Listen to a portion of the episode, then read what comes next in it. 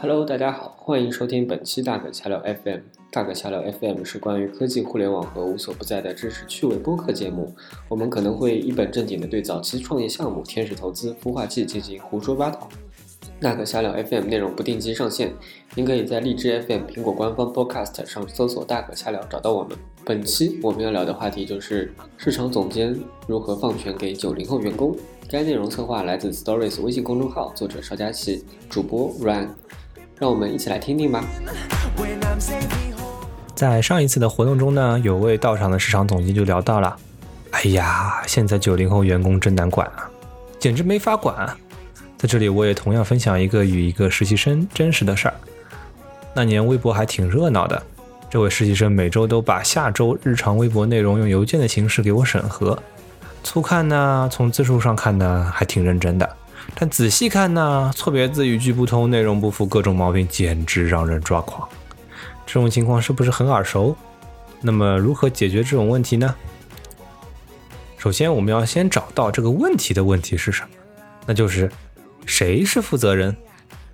在实习生写完所有内容文字给你审核的同时，实际上也是意味着作为市场总监的你才是真正的负责人。其中出了任何问题，这个锅当然你来背啦。那么责任心肯定是不到位。如果这个实习生作为负责人呢？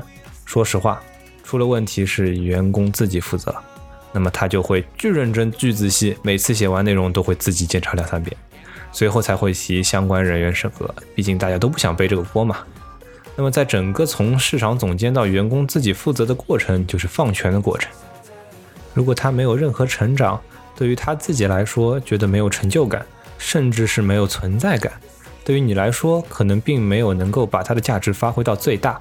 作为市场总监的你，或许可以尝试以下几个步骤：第一，一到两个月的手把手规范教学。在上次的分享中，我们也提到了，大部分员工吐槽市场总监，主要都集中在标准规范的缺失，比如什么叫走心的文案，什么叫有意思的图片，什么样的数据是需要监控的，这就是我们所说的标准规范需要做好。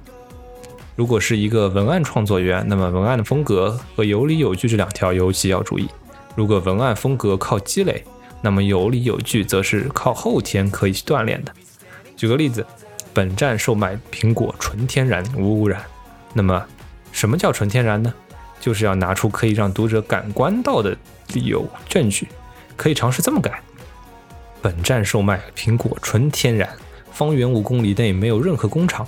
并且使用来自某某山清澈水源灌溉。每个内容创作最终是要给读者、粉丝、用户等去阅读，并且要能对你的产品业务产生影响。那么其中如何定义数据检测点、数据转化等，要用表格、图形或其他你们能够共同沟通的方法来规范。工作方法，记得以前有个员工做了个巨丑无比的 H5 页面，后来我发现其实他不是做不好。他是真的不会用某些 H5 工具，所以必要的情况下，你可以简单说一些工作方法或者哪里去找教程，这样的话不会离你的要求会特别远了。那工作 KPI 怎么搞呢？什么时间完成什么任务，达到什么效果，这些都是营销过程中比较重要的 KPI 规范。所以在奖惩分明的同时，要对这些时间、任务、效果进行确定。如果自主型员工，那么可以多压一些 KPI 啦。如果按部就班型，则可以稍微提高一点点 KPI。第二，负责人逐步切换。如果一到两个月后，员工就能做到你的合格线了，那么可以适当放权。这个时候需要逐步切换的，可以这么说：小王啊，现在你的内容制作已经相当不错了呢。那么接下来呢，你可以自己进行文案创作及制作了。负责人是你啊，如果有问题就提出来，拿不准可以来问我，但我不做修改哦。当然，在员工自己变成负责人的时候，初期可能还会有些不适应，比如时间把握不好，这个呢是需要时间来不断适应的。不过呢，这个时候作为市场总监的你要非常清楚，员工的脑袋不是你的脑袋，他永远不可能做到和你百分之一百的好。第三，只看结果不看过程，在员工自我不断摸索的过程中，会有非常不错的成长。当达到你可以完全放心把事情交给他的时候，那就不要犹豫了，直接告诉他，我信任你把这个事情能做好，所以你直接告诉我效果就可以了。如果需要什么支持或者什么协助，就提出来。当然，如果有任何其他建议的话，也相应的要分享出来哦。这就是一个合格市场人员的成长过程。虽然不是从自我成长角度来观察，而是一个市场总监的角度去提携一个人，在过程当中也会有，你怎么就不能写个走心的文案呢？往往员工的反应是，干你妹啊！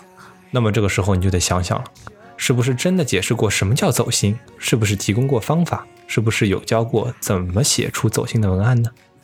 最后我想说的是，领导和员工之间出现了不爽，百分之八十的可能性都是总监的问题。如果您对市场总监的问题感兴趣，欢迎在下周二下午六点半，也就是七月二十六日下午六点半，在张江 Stories 一起继续聊关于市场总监的那些事儿。感谢大家的收听，我是主播 Rain，下期再见。